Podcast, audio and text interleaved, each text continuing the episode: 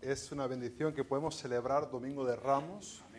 Y la verdad que ah, nos ponemos a pensar en este día, ah, y, a lo mejor esta semana va a ser muy especial para ustedes, ah, mientras que meditan dónde estaba Jesús en Jerusalén en este, este día y el resto de esta semana, a lo mejor estarán pensando las cosas que estaban ocurriendo, las acciones de Jesús que lo llevan hasta el Calvario.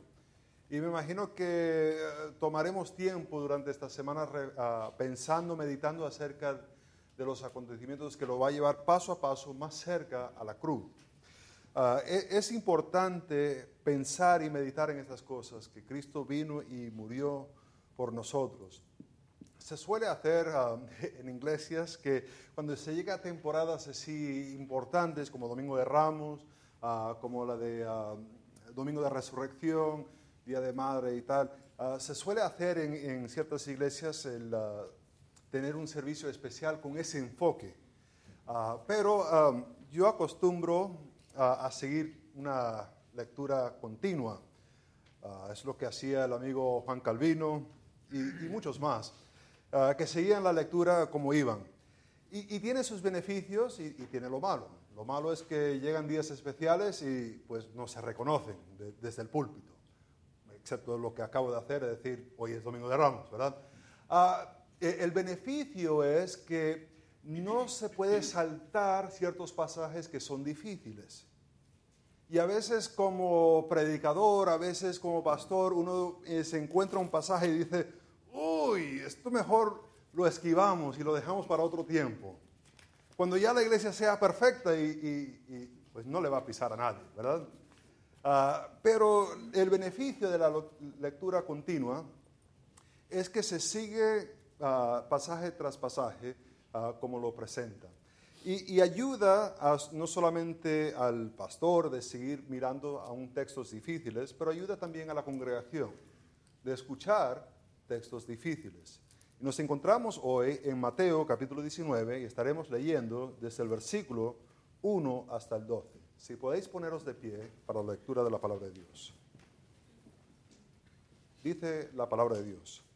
Aconteció que cuando Jesús terminó estas palabras, se alejó de Galilea y se fue a las regiones de Judea al otro lado del Jordán. Y le siguieron grandes multitudes y los sanó ahí.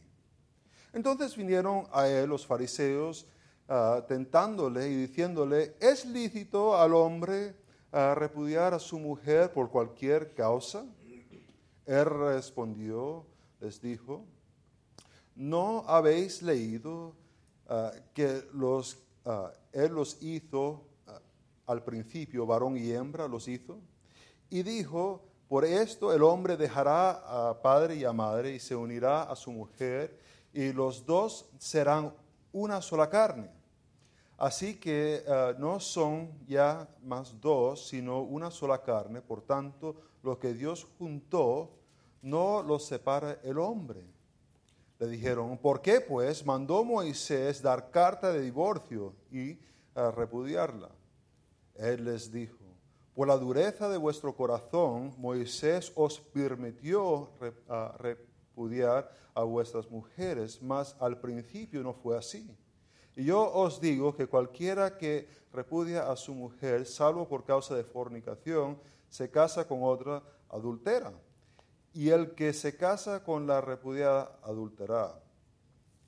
Le dijeron sus discípulos, si así es la condición del hombre con su mujer, no conviene casarse. Entonces él les dijo, no todos son capaces de recibir esto, sino aquellos a quienes es dado pues hay eunucos que nacieron así del vientre de su madre, y hay eunucos que son hechos eunucos por los hombres, y hay eunucos que, ah, así, ah, que así mismos se hicieron eunucos por causa del reino de los cielos. El que sea capaz de recibir esto, que lo recibe. Oremos. Padre Santo, sabemos de nuestra fragilidad la dureza de nuestro corazón y, el pecado en cual vivimos y la verdad que es un pasaje bastante difícil. Te pido, Padre Santo, que esto no sea un momento para condenar que no sea un momento para, para reprender, pero que sea un momento que podemos entender el deseo tuyo, Padre, para los matrimonios y que podemos alcanzar tus metas para tu honra y tu gloria. Padre, te pido también que puedas consolar nuestros corazones porque ah, vamos a necesitarlo, que tu Espíritu mueve dentro de nosotros. Sabemos que es tu voluntad que seamos más como Cristo y menos como nosotros mismos. Padre, que nuestros ojos no se enfocan en, en otras personas, en errores que ellos a lo mejor han cometido, pero que podemos reflexionar hoy en nuestras vidas y en nuestros matrimonios. En nombre de Cristo lo pido. Amén. Podéis sentaros. Obedecer la voluntad de Dios antes ah, de hacer lo que Él permite. Es, es, lo que vamos a estar mirando hoy. Es obedecer la voluntad de Dios antes de lo que Él permite. Vemos en uh, esta narración, esta historia, empezando en el versículo 1, dice que aconteciendo cuando Jesús terminó estas palabras, estas palabras se refieren al capítulo 18. ¿Se acuerdan que la historia se desarrolló porque estaban debatiendo quién iba a ser el más importante en el reino de los cielos? Y, ah, saliendo de esto, terminando estas palabras que Jesús habla acerca de todas estas cosas que acabamos de ver uh, estas últimas tres semanas, eh, ellos, hay un movimiento geográfico que ocurre. Ah, sale de ahí donde está en Galilea, porque habían ah, bajado del monte de transfiguración, estaban en Galilea, ahora han bajado a la región de Judá y están al otro lado del, del Jordán.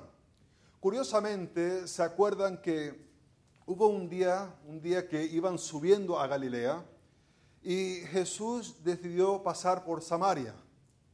En vez de cruzar el, Jordán y subir por la región de los gentiles y después entrar otra vez para la región de Galilea, ¿se acuerdan? Les dijo a sus discípulos, me es necesario pasar por Samaria. Y ellos, qué fuerte esto. Esta, esta vez él decide no pasar por Samaria, sino que va a salir y se va a dar la vuelta, va a cruzar el Jordán y después va a entrar otra vez. Hay un movimiento geográfico que está ocurriendo aquí que también implica, porque no está desapareciendo en un lugar y apareciendo en otro lugar, que hay un cambio de tiempo que está ocurriendo.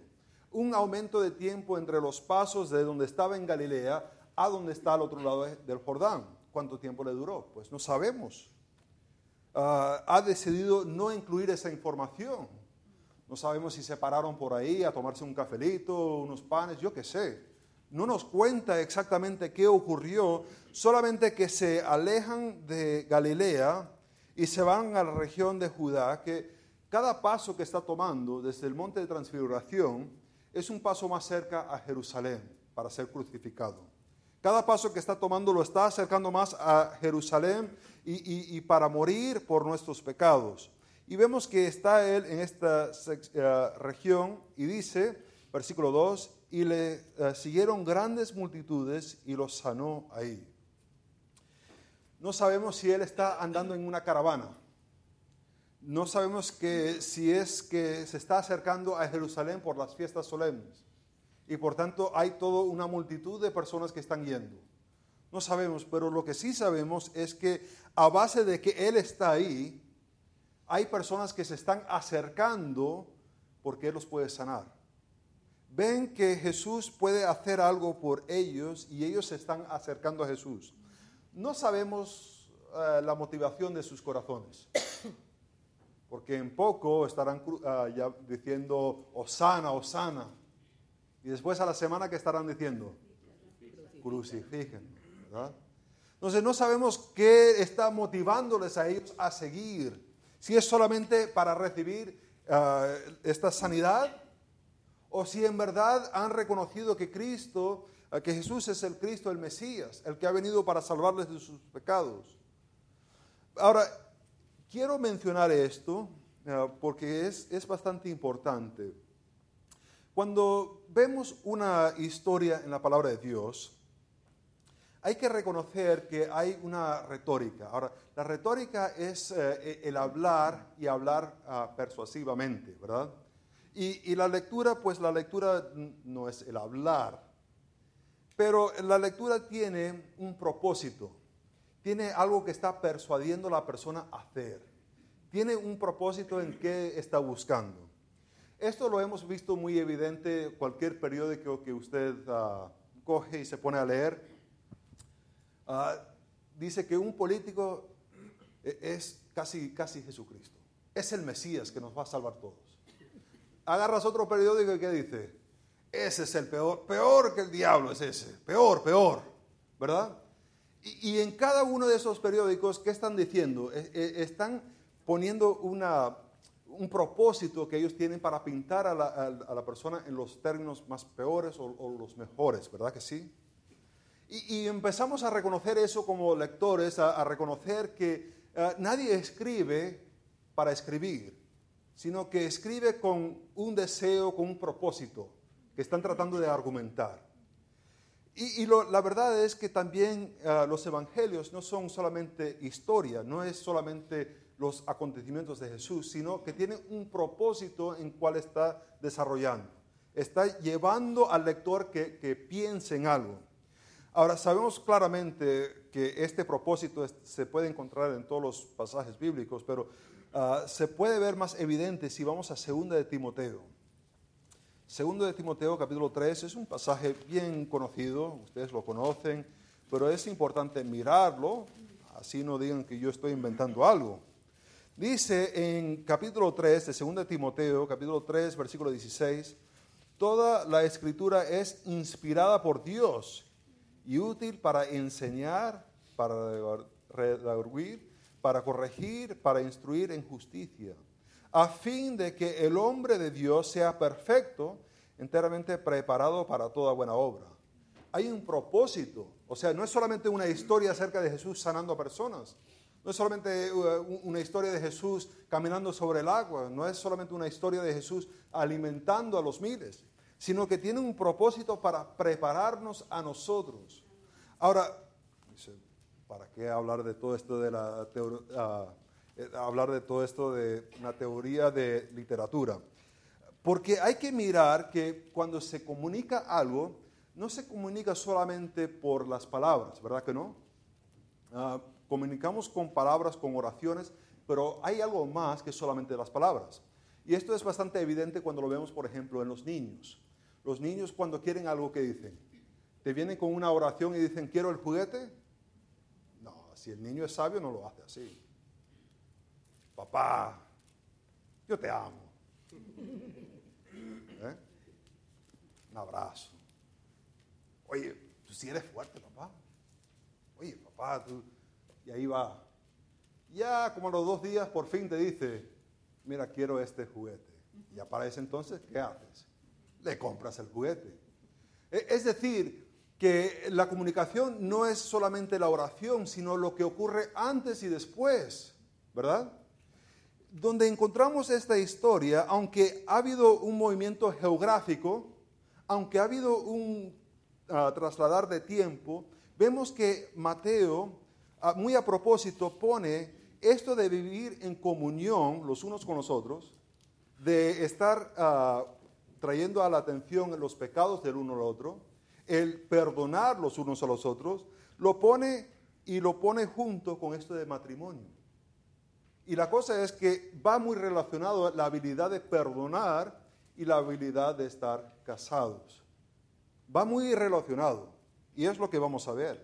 Entonces, no es solamente este pasaje, sino es lo que viene antes que está desarrollando el significado de lo que vamos a ver acá. Que es importante entender esto. Pero es que, y si yo le voy y le digo a mi esposo que ha hecho mal, se va a poner a gritarme. Pero es lo que dice la palabra de Dios, que cuando alguien peca hay que ir y decírselo, ¿verdad que sí? Y después, ah, no le voy a decir nada, e-, ese, ese nunca me perdonará. Pues el pasaje anterior nos dice que hay que perdonar los unos a los otros. Entonces, lo que vamos a ver aquí en 19 está siendo definido por lo que viene anterior. Ahora, vemos en esto que hay que conocer a Dios y conocemos a Dios por medio de leerlo, de leer su palabra, de, experimentarlo, de ponerlo en obediencia. Vienen unos fariseos, dice el versículo 3. Vinieron a él los fariseos tentándole. Entonces, no es que ellos vienen ah, con un deseo propio de, de conocer más, sino que tienen algo oscuro en su corazón, algo malvado, que lo quieren tentar en decir algo que, está, ah, que lo va a poner en problemas. Lo que él va a decir acerca del matrimonio, pues ya lo ha dicho en capítulo 5 del versículo 30 al 32. Ya él ha hablado de estas cosas.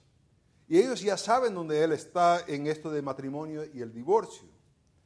Pero, y si lo pueden, si lo pueden tentar a decir algo, así como dijo Juan, cuando Juan dijo algo en contra de Herodes y de su matrimonio, ¿se acuerdan? ¿Qué le pasó a Juan?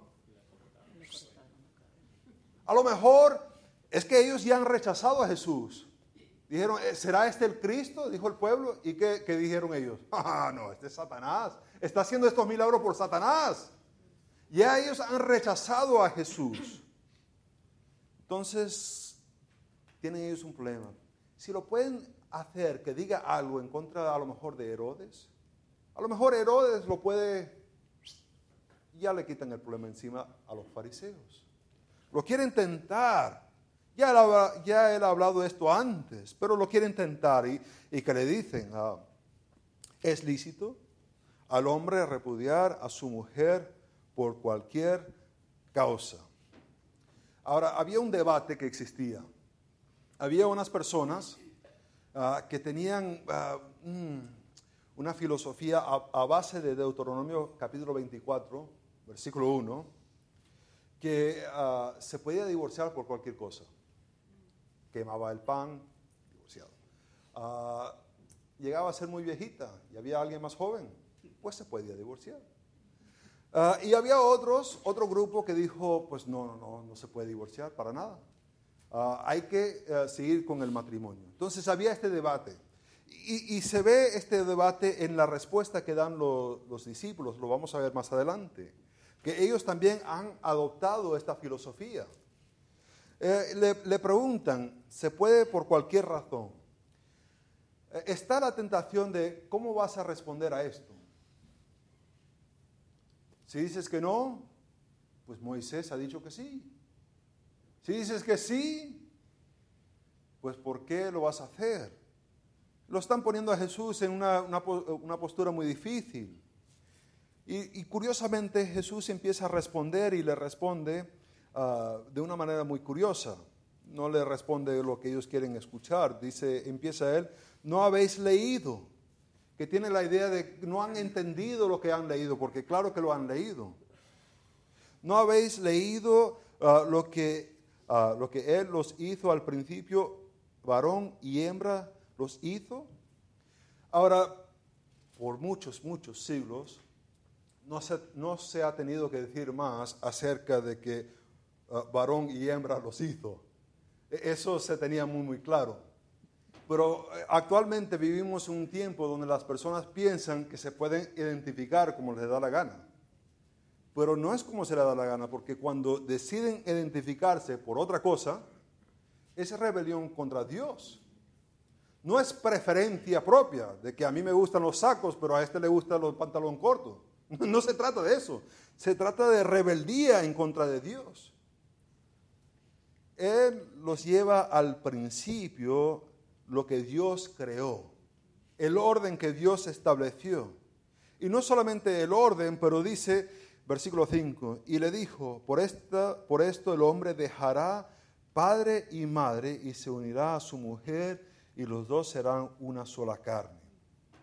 Ah, ¿No has leído esto? ¿No has entendido? Ah, déjeme darle una, Ah, un aviso aquí.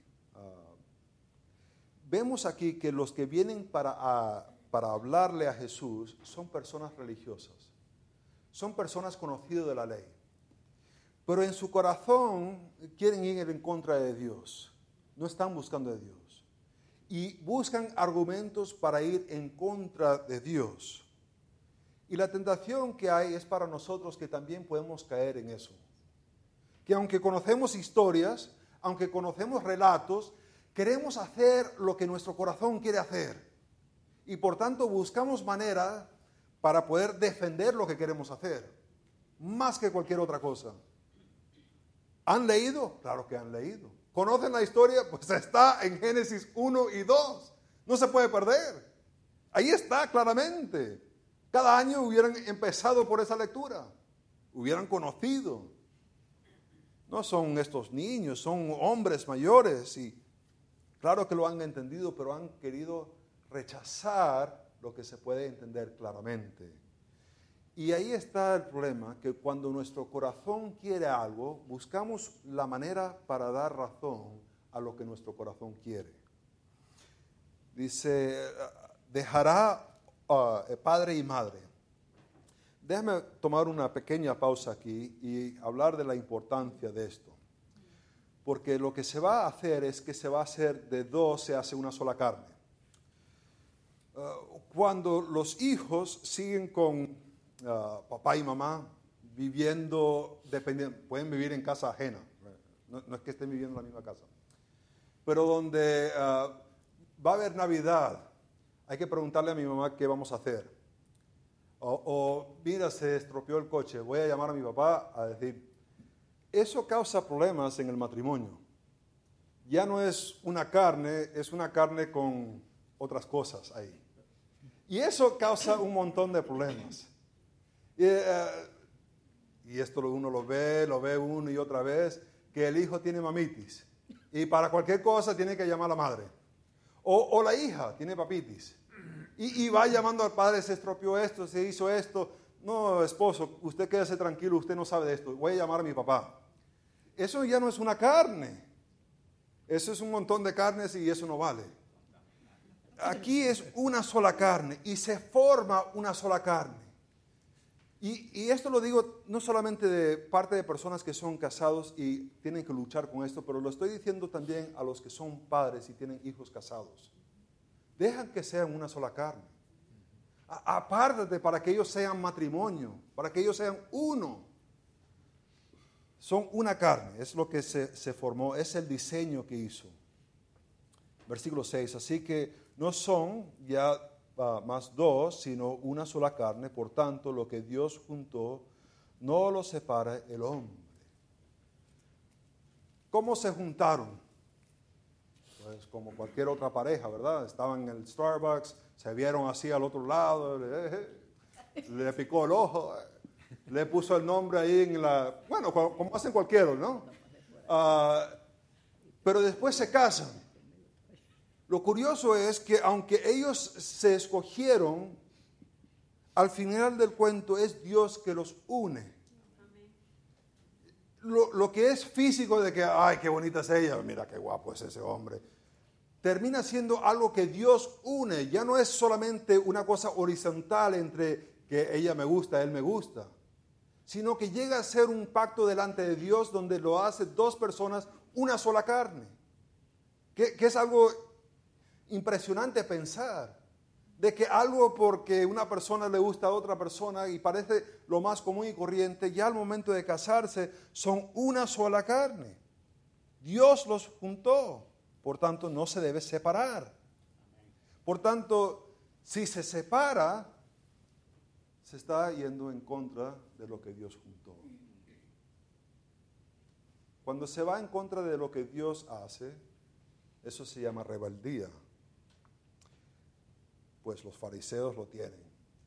Ya abrió la boca Jesús y ya lo quieren pinchar, ¿verdad? Ya lo tienen. Le dijeron, ¿por qué pues mandó Moisés dar carta de divorcio y repudiarla? A ver, la acusación es que Moisés mandó. Para ver si en verdad es que Moisés mandó, tenemos que ir a Deuteronomio capítulo 24. Deuteronomio capítulo 24 que dice,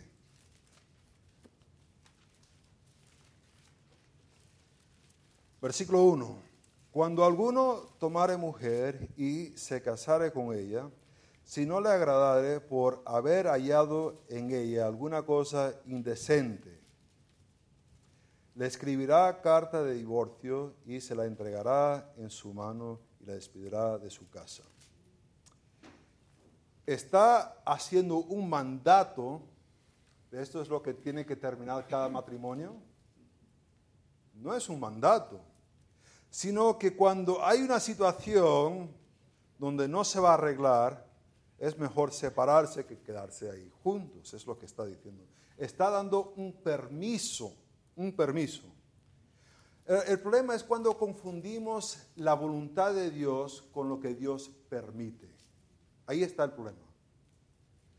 Pensamos muchas veces que la ley de Dios es lo que permite y lo que Dios manda, eso nos ponemos a debatir, ¿no es verdad?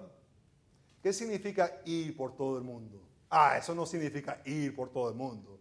Y nos empezamos a dar un montón de teorías de por qué no significa ir por todo el mundo y predicar el Evangelio.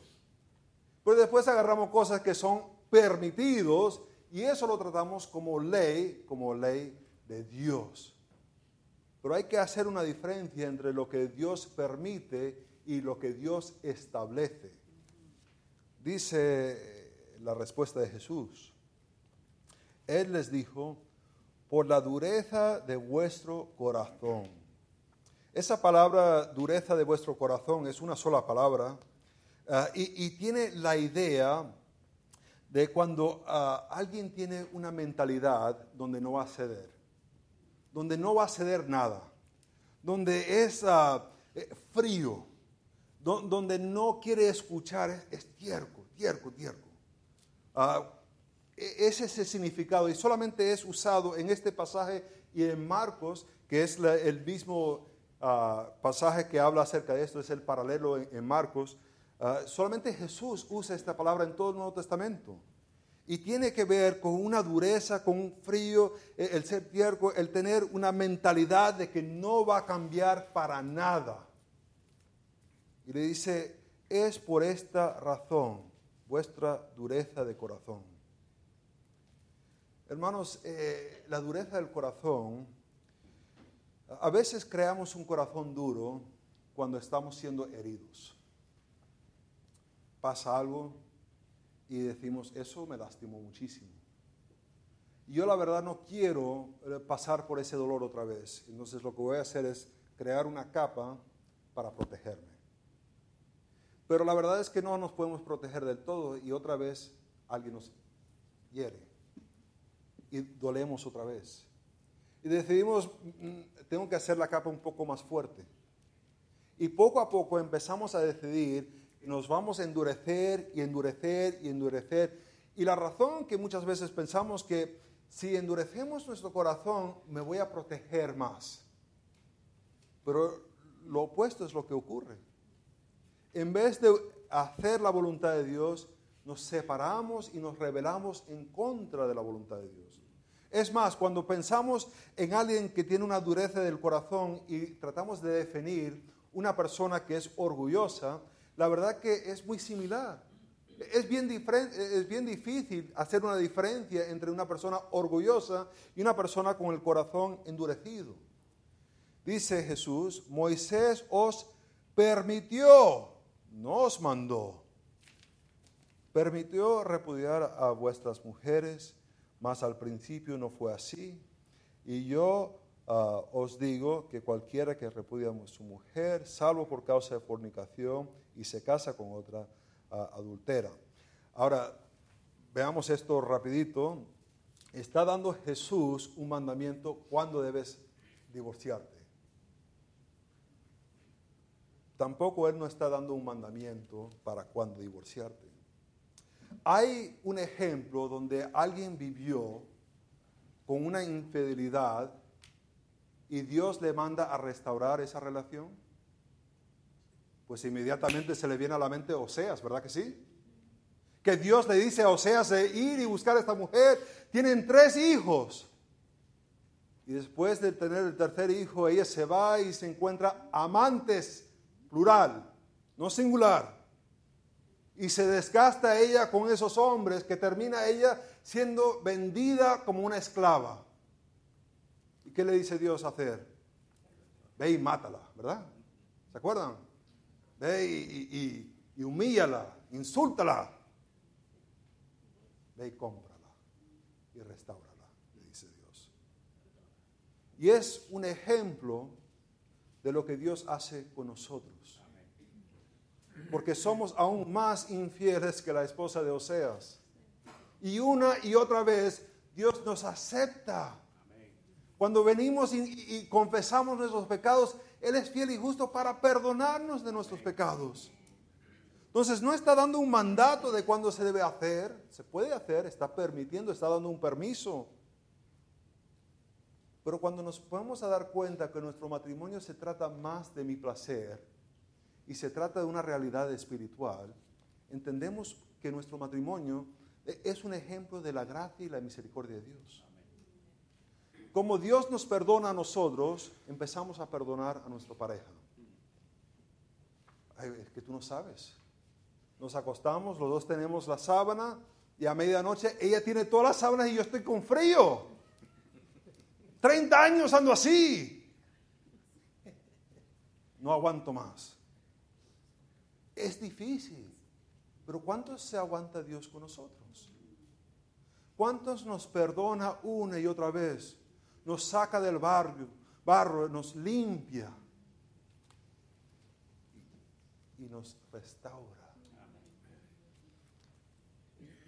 La postura de los discípulos ellos muestran sus cartas un poquito, porque en el versículo 10 dice, le dijeron sus discípulos, si así es la condición del hombre con su mujer, no conviene casarse. Sabemos la respuesta de los discípulos que lo que está diciendo Jesús es bastante difícil y duro. Ha, habido muchos intérpretes que han dicho, bueno, Jesús dice esto, pero la verdad que no significa lo que él dijo. Pero sabemos del testimonio de los discípulos que lo entendieron tal cual como está, porque dijeron, mira, si no la puedo despedir, mejor ni casarme, mejor ser soltero. Y Jesús empieza a hablar de una realidad bien importante. Hay unos que nacen y nunca se van a casar. Hay algunos que se van a casar. Y hay algunos que por el reino de los cielos deciden vivir su vida solamente para Dios y no casarse. ¿Cuál es mejor? Pues ninguno es mejor que el otro. Jesús no dice que uno es mejor que el otro, sino cada uno tiene una capacidad para ministrar. Y esto lo vemos en 1 Corintios capítulo 7. Ah, el esposo o la esposa que está casado con una persona inconversa ah, tiene la oportunidad para santificarse a sí mismo por, miedo, por medio de ser fiel a ese esposo o esposa inconverso. La persona, la pareja que ambos son ah, salvos, tienen la habilidad de mostrar el misterio de Jesús y, y la iglesia, ¿verdad que sí? Y la persona que es soltero, pues tiene toda la vida para dedicar a Dios y a la iglesia. ¿Cuál es mejor? Jesús no dice que uno es mejor que el otro, sino que Dios ha decidido cómo debe ser. Ahora, ¿cuál es nuestra responsabilidad? Nuestra responsabilidad es someternos a la voluntad de Dios. Ves que aunque pensaste que ese matrimonio, que esa fue decisión tuya, Dios decidió hacerlo una sola carne. Y ya no es solamente una decisión propia, sino es una cosa que Dios ha juntado para una sola carne. Los discípulos dicen, no, no puede ser. Y Jesús le dice sí. Ahora, terminamos con pensar con esto. Tenemos que nosotros obedecer la voluntad de Dios por encima de lo que Él permite. Dios permite muchas cosas ocurrir, pero tenemos que siempre buscar lo que Dios desea, su voluntad, por encima de lo que va a permitir. Y esto lo tenemos que hacer en el matrimonio, eso lo tenemos que hacer por siendo sumisos a su voluntad. Puede ser que estés aquí y dices, ¿sabes qué? Yo no estoy casado. Esto no tiene nada que ver conmigo. Pues sí, porque vemos que lo que sale esto es de la dureza del corazón de uno y cualquiera puede tener un corazón endurecido. Oremos. Padre Santo, vemos este pasaje y es bastante duro y difícil. Pero sabemos que tú lo pusiste aquí para mostrarnos tu diseño para el matrimonio. Padre, te pido que nos puedas ayudar a buscar esa meta por encima de todo. En nombre de Cristo lo pido.